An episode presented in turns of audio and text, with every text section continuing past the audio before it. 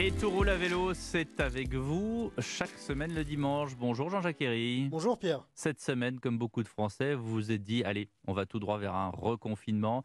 Avant de rester cloîtré chez vous, vous avez donc décidé jeudi de prendre votre vélo une dernière fois, de remonter la Seine de Paris vers le sud jusqu'à Moret-sur-Loing pour visiter son musée du vélo. Reportage. On est jeudi matin, c'est jour de marché sur l'avenue Richard Lenoir et ma journée commence par un slalom entre les voitures parce que les voitures de livraison sont garées sur la piste cyclable. J'ai 100 km à faire. Il suffit de suivre la Seine vers le sud à la confluence entre la Seine et le Loing, euh, c'est là qu'est Moret-sur-Loing, donc euh, je devrais y arriver. Allez, on repart. Je viens de franchir le périphérique, donc je sors de Paris.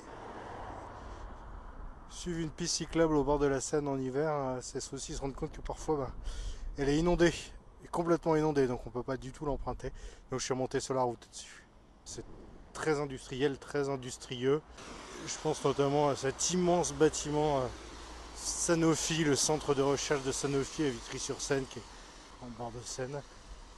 Je croise pas mal de piétons, mais pas beaucoup de cyclistes.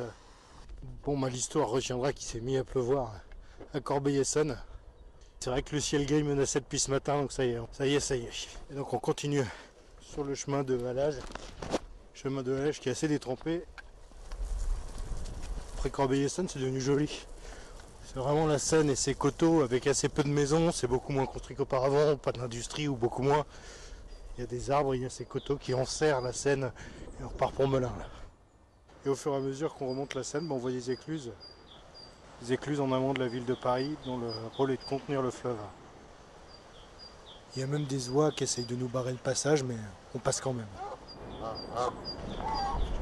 Tiens, deux cyclistes devant, j'en ai pas eu beaucoup. Ils sont VTT, ils sont pleins de boue.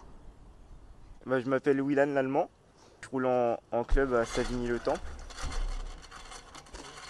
normalement, ma roue ne fait pas ce bruit-là, normalement. c'est comme il pleut et que le terrain est gras, c'est une accumulation de, saleté au niveau des plaquettes de frein et du disque. Donc euh, ça frotte un petit peu, mais c'est rien d'inquiétant. Allez, je traîne. Et pourtant, je suis déjà en retard. J'ai rendez-vous euh, à 16h au musée du vélo euh, de Moret-sur-Loing. Il va falloir accélérer un peu. Donc, ça y est, je suis arrivé euh, au but de mon voyage. Bonjour, je suis euh, Thibaut Prissette, euh, responsable du musée du vélo. Ici, on doit avoir une cinquantaine de pièces. Pourquoi il y, a, tous ces vélos qui sont exposés? Qu'est-ce qui lie Maurice-sur-Loing au, vélo? Nous sommes sur un ancien site industriel qui s'appelait Prunia. C'était une entreprise qui fabriquait des raccords de cadres tout au long du XXe siècle. L'autre raison, c'est que nous avons des champions cyclistes qui ont gagné le Tour de France. René Potier, euh, il a gagné le Tour de France en 1906. C'est un coureur cycliste qui est né à Moret-sur-Loing en 1879. Et l'autre? Et l'autre, c'est André Leduc. Alors lui, il a gagné le Tour de France en 1930 et en 1932.